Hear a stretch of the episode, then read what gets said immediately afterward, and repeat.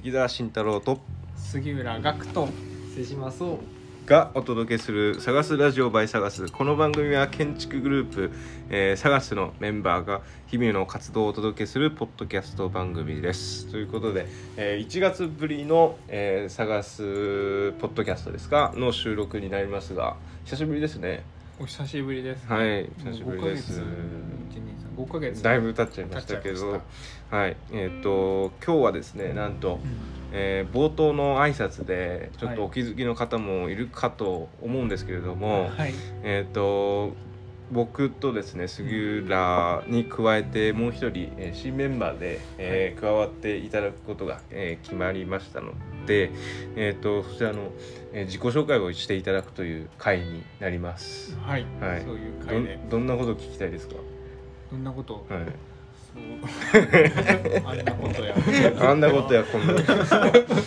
まあちょっとあのいろいろ話しながら聞いてみますか、ね。うん、話してもらいながら。はい、はい、ということで、えー、サガスに新しく、えー、加わってもらうメンバー、えー、瀬島壮さんです。よろしくお願いします。どうも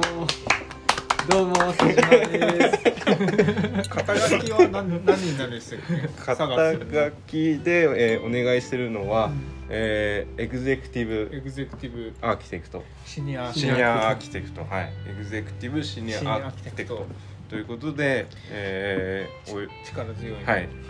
メンバーが。はい。あの加わりましたということで、はい、えー、瀬島さんこんにちは。こんにちは。あの二人のすごいファンだったので、はいはい、あのこのポッドキャストのファンでもあったし二人のファンだったのであのこのような形で加えさせてもらってすごく 光栄です。もしかして緊張してます？あのいやあのポッドキャストはマジで憧れの 憧れの舞台なのであのそういいともに出てるような感じですね。いやあのスマホ1台あの机に置いて3人で喋ってるだけなんですけど。そんなラフな感じだ、ね、いやまあ、まあ、そうですね。この流れこの間あの東京 FM がなんか聞いてた時に、うん、ゲストが同じようなことをしてまあみんな同じかもしれない。そうですね。まあやっぱ回るとあのちょっと緊張するっていうのはあるんじゃないということで、えっと、はい、あの加入というか、えっと、新しい力強いメンバーが加わっていただいて、もう早速ね、いろいろプロジェクトも進行しているっていう状況でっていう感じですね。で、えっと、まず、えー、瀬島さんのことを知らない人もやっぱいらっしゃると思うので、少し自己紹介していただきたいなと思います。えっとおな、えっと名前はまああれですけど、まあ出身とかあと、まあなんかどういう建築のこうなんていうんですか経歴というか。そうですよね、まああとなんか好きな建築家とかなんかどういうのをやりたいみたいな。のがあればなんか話してほしいなと、了解です、はい。株の話でもいいです。か 株の話は長いですが 一回それそれで。一回も取れ一回も取れるかもしれない、はい、じゃあちょっとお願いします。そうですね、はい、あの冒頭にもあの言った通り瀬島そうと言いまして、はい、あのそうですねえっと多分スギちゃんとが割と長いのかな。まああの大学院がえっと YGSA っていうところでえー、ちょうど最初の課題でたまたま向かい合わせの席にいたのがスギちゃんだったっていう。そこからまあいろいろとあの割とプロジェクトそうだなえっと最初の課題が一緒だったのもあったしえっとなんか多分大学院の1年目の夏の、うん。夏のなんだっけあれワークショップか。ワークショップ。ワークショップの課題をなんか一緒にやったりとかしてそう割と接点が多かった印象がありますね、えー、でなんか YGSA ってすごい殺伐としてる環境で めちゃくちゃあのバチバチしてて、まあ、全国からすごい優秀な学生が集まる中でそうですよね。なんか目の前にこうのほほんとしたスギちゃんがいたのが はい、はい、めちゃめちゃ心の支えになってた記憶があって、すごいそういった意味ではあの大学院時代はスギちゃんにお世話になったというか。面白いですね。じゃちょっと聞いていいですか、はい、まあなんかその学生時代瀬島さん。は YGSA 時代、うん、あの型破りな、え月倉さんに、まあなんかこうちょっとなんていうんですか救われたというか、面白いなって多分思った部分はあったと思うんですけど、えー、の最初瀬島君となんかいろいろワークショップやってどういう感じでした？瀬島君の印象というかだって早稲田から来てるわけじゃないですか、まあ、でもあなたは慶応じゃないですか。そう。変わんなく。ないそうでも確かに YGSA ってとこは殺伐としていて、割と多分 内部からの人は割とそのもともとそういう環境だからもともとつながりもあって手伝っていて、えー、だから多分外部から来る人が若干アウェー感があって、ね、なんかそういった意味では、まあ、同志じゃないけど、同じく外から来て、何も知らない状態でなんかなんかその外学部から上がってきた人たちは同じ言語で喋ってるんだけど我々はちょっと片言の言語で喋ってる感じに言うんですかね。そういうなんかちょっとこうちぐはぐとした感じがあってでもそれってもう仕方ないですよね、北山さんとか先生たちが学部学部の卒生とかを見てその公表していて、そこでもなんか会話が生まれてるのでその延長で上がってくるって、はい、そういう文脈がない自分たちは本当に片言で喋ってる 半年間。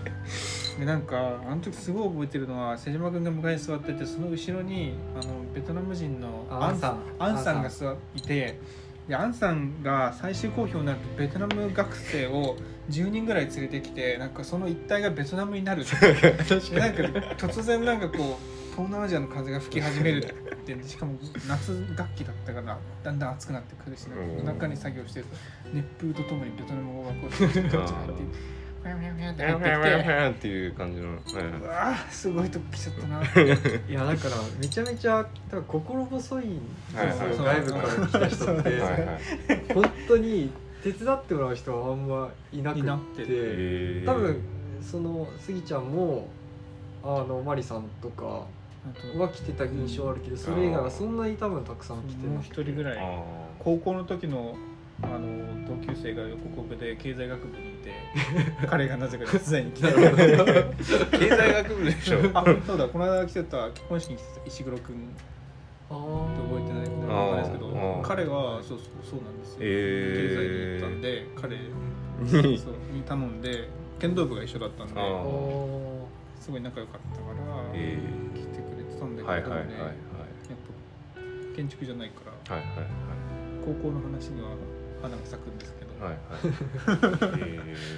ー、っていう大学時代を送ってまず最初のファースト。送ったっていう政治番組ですけどその後あれですよね。その後は僕はまあいろいろ海外にちょっと行ったりとかもして、はいはい、でまあ東京に戻ってきて2000から15年？違う15年じゃない18年に東京に戻ってきて、はいはい、僕はあの、えっと、組織設計事務所に、はい、えっと、就職をしました。あらあら。すごい。大きいところ。あの数字の3から始まる。もう。そうやって丸の内では言うんですね。コリドー街かなんかでね。僕はあの数字の3から始まるところで働いてる、まあ、3はねどっちの3かっていうのはありますね。確かにね。そう。まあでも建築とか言ったらねもう一つしかないでしょうまあまあ、まあ、2つあるか。まあまああのまあそういうとこで、はいはいはい、今だから5年目になっていて、はいはいはい。まあ、なんで割とやってるプロジェクトもまあ1万平米とか3万平米とかスケール大きいですね。まあ大きいのが多いですね、まあ、2階建てとかのちっちゃいやつも割と珍しく会社の中ではやらせてもらってたんですけど、はいはい、割とでかいのが多くて、はいはい。まあ、やっぱりそのでかいのをやる時って、まあ、なかなか自分一人でこう、決定権が持てるわけじゃないので、まあ、やっぱり多分そういう悩みを持ってる人すごい多いと思うんですけど、えー、例えばどことかやったんですか？大きいとこ。ああでも本当にそれこそ行政協議って言って、はいはい、えっといわゆる建築を通すための確認申請が出ました。確認申請。大変なやつですね。大変なやつがあるんですけど、はいはい、その確認申請に至るまでにも実はロードマップがあってスタンプラリーみたいな感じなんですよ。簡単に言うと、これを通すと これが次相談できて、はい、でこれで OK もらうとこれが OK もらえてで最後の砦は確認申請みたいな。なるほどね、うん、ぜひ視聴者さんにはこの流れの大変さをしてほしいですね。本当にだから スタンプラリー。半年が1年とかでかいプロジェクトはそれだけでかかるんで、はいはい、でやっぱ大きなプロジェクトになるともう自分みたいな若手はそれだけしかやらないとかっていうのは結構往々にして、うんうんってですね、まあ、全てのプロジェクトがそういう担当でもちろんやってるわけじゃないんですけど、うん、まあ、そういうのが割とやっぱりどうしても組織だと出てきちゃうんで、えー、なんかそういうのをやってる一方でやっぱりなんだろうなあの、まあ、1分の1というか、うんうんうん、よりこう空間を直に考えるような仕事が、はいはい、まあ、やっぱスギちゃんとか見てるとやっぱそういう仕事なのかなと思っていて。あ確かに。そのスケール感でまだちょっと考え方違ったりとかアプローチの仕方も違うし業務も違うしそう。ですねうん。まあそういった中でウサガスとかの活動でなんかそういうところもなんかできたらいいな嬉しいですね。はいいや嬉しいな。大きいところも小さいところもこう経験してきた人がこうね入入ってきてなんか新しい風を入れてくれるっていうのはすごく探すにとってもねこれからの建築にとっても明るい希望というか嬉しいことだなって 単純に思いますけど。いやなんかこうそうですよね。探すとしてはある一つの場所にずっととどまっているというよりかはいろんなところに徘徊するように建築したいと思っているし、自分たちの頭も固まらないようにしたいっていうのがあるので、あそうですね。これなんかこう新しい地を輸血してまたそれが全身にこうくまなく巡って混ざった時の風景が一番面白いと思います。やっぱそういうふうなこう待感っていうんですか、うん、ありますよね。ありまあでも僕はやっぱどこまで行っても二人のファンなんで。またいやいやあのいや本当に本当にあのなんかその二人まあまさにポッドキャストとか聞いてていいなと思ってた、その二人の醸し出すゆゆるい空気感っていうのを、なるべく崩したくないっていう思いもあるし、あのむしろなんかそういう感じの建築が作れたら最高だなって思いがあるんで、うん、なんかそれはすごいなんていうか尊重したいなって思いはありがとうございます。けどね。なんかそれをそうですよね。設計凝ってます？うん凝ってます。ビビール持ってるんですけど。持ってます。そうですよね。それをどうやって、うん、その空気感を建築にしていくかって、うん、課題ではありますよね。いやではありますけどまだ一方でなんかそういうのを求められてるような気はすごいするんですよね。なんかまあやっぱ特に組織で建築作っているとなんかがんじがらめの中でやっていくんでなんか仕事に対する姿勢が硬くなっていくし、うん、結果的にできていく建築もやっぱ硬いものが多いんでなんかそうじゃないそのサガツ独自のこの ちょっとアウトローな感じというかいやそうですね。ふわふわっとした、まあ、ポップというか、ポジティブなのかわかんないんだけどなんかそういう空気感の建築ができたら、はいはい、なんかみんな幸せになるしそうですねポジティブっていうのは確かになんかあるかもしれないですね、でそれはなんかこうあまりにも建築を知らない2人が建築をずっとやってるんで、うんうん、ポジティブでいられい続けられたっていうのがあって、なるほど。でしんちゃんはもともと建築じゃないところから建築に対して希望を持って入ってきたし、うん、建築だったもののあのずっとそこから2年間ぐらい飛行機のボルトを締めてて その傍ら建築に希望を持ってやってきたっていうところで、うん、なんかこう建築に対する希望みたいなものをそう、ね、なんか2人の頭の中でなんとなく醸成しながらやってきたからこそ、なんかこういろいろという感じがあってそれがなんか他のなんか建築学部出て建築をやってるちゃんとやってる人たちからすると、うん、なんかこうアウトローに見えるっていう話なんじゃないかなと思いつつ、ね、なんか今僕は建築事務所に航空会社辞めて建築事務所に入ってるけどなんかそのその感じは残しちゃんと残したいなっていう感じがする。そうねなんか。ずっと思ってるんですよね。その無駄なパワーを使わないで最大限のパフォーマンスを発揮するっていうか なんかそういう感じで探すっていうのはできてるのかなと思う気がするななんか。なんかその無駄っていうのはなんかその建築とはこうあるべきであるっていうようなところに対してそれをなんか維持することにエネルギー使わないようにしたいってことですよね。そうですね。そうだからなんかそういうのをこう感じ取ってくれて瀬島君がこう入ってきてくれてでまたなんかそういう感じのも引き継ぎつつ新しい風もなんか取り入れつつこうサガスがまあ常に生き物みたいな感じでえっ、となんかこれからもできればなって思ってるんですけどね。ねはい。ということでちょっと話題を変えまして、うん、あの瀬島君の こう好きな建築家とかちょっと聞いてみたいな。建築とか建築とか。うん。なんかか立ててみたいやつとかこれまで自分が立てたやつとかでも全然いいですけど。僕はでもそうですね。まあいろんな建築家がいて、はいはい。まあ、それぞれの良さがあると思うんですけど、うん、昔からやっぱり好きなのは、うん、スイスのオルジャッティっていう建築家なんですよね。で、はい、なんで好きかっていうと、はいはいわかんないんですよ。本当に。でもそれが本当に好きっていうことだと思うんですよ。なんか、うん、いや日本の建築って、やっぱりすごい社会性が問われてるので、あのなんでこの形なのかとか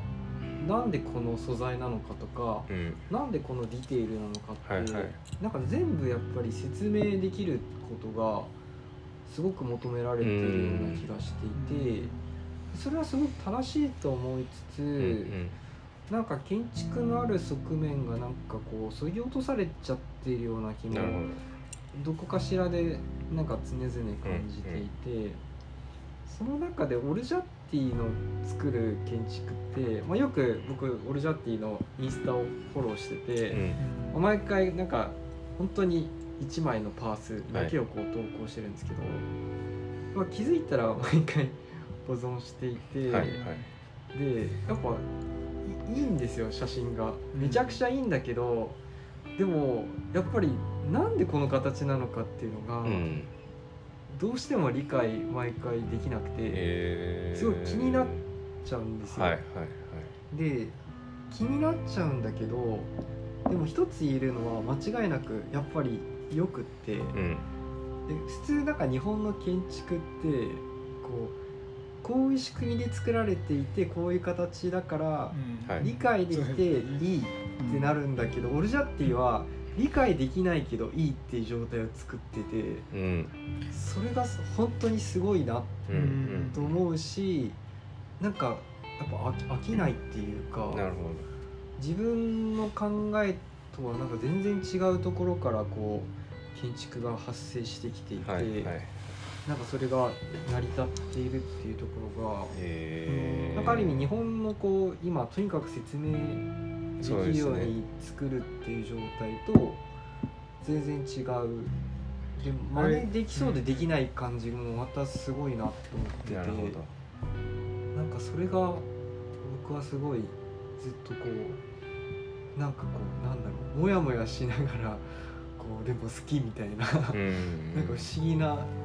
覚が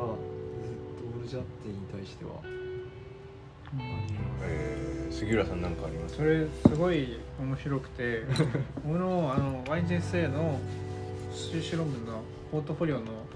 テーマが多分、瀬島君はもう見てない卒業してるから見てないと思うんですけど、うん、ネガティブケイパビリティっていうものについてだったんですよ。はいはいはい、でそれ何かっていうとポジティブケイパビリティっていうのがその大大義としてあって、うん、それ何かっていうとこれは分かる分かる分かるって理解するための能力っていうのがポジティブケイパビリティなん。ですよ。でそれに対してネガティブケイパビリティっていうのは分かんないっていう状態分かんないまま置いておく能力なんですよ。なるほどね。でえーと、この間の溝口さんのところにもあったんですけどキーツっていうイギリスの作詞家がいて、うん、シェイクスピアについて分析してるんですけど、はいはいはい、彼はシェイクスピアの文詩にはそのネガティブキーパビリティがあったっていうんですよ。うん、僕はそのそこまで分かんないんですけど、はいはいはい、詩については。でもなんか面白いなと思ったのはとにかくポジティブキーパビリティっていうのは何かっていうと科学なんですよ。そうですよね。何かがこれはこうであるこうであるこうである、こうだからこうっていうふうに説明がつくっていうことを突き詰めていった先に、アポロ11号みたいなものがあって、ロケットみたいなのがあって、それがこう現代社会のすごくこう最先端の流れなんだけどそうじゃないなんかとにかくよくわかんないけどっていう状態をよくわかんないまま残しておける能力。でそれはあの芸術とかそう芸術とかもそうだし京京都の通りのあり方昔の。よくわかんないものがいっぱい寄せ集まってるあり方とか、はい、あるいはえー、っとなんだっけあの子供の遊戯あのオランダのあの画家のいっぱい人が何でしたっけバベルのとかとか書いてる。ああえー、えー、と忘れちゃった、とかとかっていう絵画を、とかがまさにそうそれだと思うんですけど、なるほど混沌とした状態混沌のまま残しておけるっていう、うん、でそれまさにそれの話をししてるのかなと思って、うん、それって何ていうの？その時あんまよく分かんなかったですね。感覚っていうことなのかなっていう気がするんですよね、まさにさっきこのみんなでご飯食べた時に料理のはセンスであるっていう話だったのに 象徴される。料理ってなんか感覚で作るじゃないですか、うん、それがなぜ美味しいかって説明つかないところもいっぱいあって、うん、だけど出された料理は美味しいっていう、うん、それにすごい近いなって思っていてで僕はずっとそれをやりたいんですよね建築で。でただそれがどうやったら空間になるかっていうのはまだ答えは出てなくて、探すでもそれは一つの僕のテーマでもあるんですけど。なんか俺たちもそうなのかなっていう話を聞いてて、えー、だから説明がつくものって なんか面白くないんですよはい、多分綺麗にはなるんですけどね。それだけにしちゃうとやっぱそぎ落とされてそうそうそうそうなんでなんかダメになっちゃう部分が多分結構あって、うん、でも本来こう現実ってもっと複雑で、うん、やっぱり説明できないことも絶対いっぱいあってそれもトータルで、我々いいっていうふうになるほど、ね、多分思ってるはずなのに、うん、なんとなく今の建築界の流れはそういったものをそぎ落としすぎちゃってるような気がしていて、それはなんとなく教育のなんか影響もあるような気はするんですけど特にあ日本の建築ってやっぱりとにかく説明できることをすごく求められて。はいこれいいでしょみたいなことを言われると、まあ怒られちゃうっていうのが結構あるので、うん、あと社会の要請っていうのもあると思うんですよね。建築がなぜいいのかみたいなのを、社会の一般的な人に説明する時にこういう例えばすごく分かりやすい例としてすごくあのなんですか断熱効率がいいんだよみたいな。でその数値を見せてこんなにいいんだよってっていう説明をしなきゃいけない、はいはい、そう。それって空間の良し悪しとは全然関係がないにもかかわらず、ね、そういう指標で物事を喋らなきゃいけないっていうまさにさっきのトマトの話じゃないですけど、うんうん、結構不寛容な社会、うん、数値で物を全部判断しちゃう社会の要請がこっちすごく切っちゃってるって可能性もある。それについてちょっと話したいですけどね。なんか今その自然に対してすごい社会的に興味が向いてるっていうのは、そういうところの反動もあるのかなと思うんですよ、うん、あ確かに。森の中っていくと分かんないものだらけだけどでも気持ちいいとか気持ち悪いとかって判断するのは感覚で判断しなきゃいけないけど、感覚のもう一度感覚の力がうん。って上がってきてるような感じを受けていてでそれに対して建築も乗っかっていけるといいなっていうことと必ずその要請は多分10年後ぐらいに来る気がする。自然への回帰っていうのがあるとともに人間の感覚への回帰っていうのも絶対あると思っていて、はいはいはい、今後今今環境のこと考えようっていう社会になってる中で、うんうん、絶対その環境の中でじゃあ人間ってどうあるべきみたいな話が近い将来とも絶対出てくると思ってます。はい。いや面白い話ですね いやでもなんかその話ちょっと次ですか、うん、次回とかできたらいい,、かなと、はい、思います。僕は話しすぎました。いやいやいや。いや瀬島君の回だったんですけどまあなんか瀬島君のねえっ、ー、と今回はえっ、ー、とあれですか。瀬島君がどれだけえー、サガスに対して、えー、いいイメージを持ってたかっていう回になりましたけれども、はい。瀬島君ありがとうございました。はい、引き続きえっ、ー、と、瀬島君にもですねポッドキャスト参加してもらって、えっ、ー、とまあ今後も配信していけたらなと思っております。はい、はい、今回どうでした？杉浦さん。いやなんか新鮮でした、ね、新鮮でした新鮮だけど、はいはい。まあ瀬島君だからか、なんかそんなに緊張せず。にまあそうですね。はい、はい、瀬島君は初めてのポッドキャストどうでした？あの緊張しました。最初本当に緊張ちょっとしてて いやスマホをねあの机の上に置いて3人で机囲んで喋ってるだけなのに、ね。うん、いや瀬島君なんか緊張してるなと思って ちょっとちょっと最初ねビビびっくりしちゃったんですけど。スタジオにいるみたいな感じになっちゃって、はいまあでもこう28分27分ぐらいですか、今ちょっと話してきましたけどちょっと最後の方は柔らかく。喋れてよかったかなと思います。うんね、杉浦さんの口数もだいぶ多くなりました。し あっという間でしたね、はい、ということで、えーと、そんな、えー「探すラジオ」でですね今後も日々の活動をお届けしていければなと思います、はい、えー、この内容はですねノートにまとめてあるかもしれませんので、うん、えー、そちらも合わせて、えー、ご覧ください、はい。えー、お相手は探すの、えー、杉浦学と瀬島壮と関澤慎太郎。でした、えー、それではまた次回お会いいたしましょう。バイバイ。バイバイ。バイバイ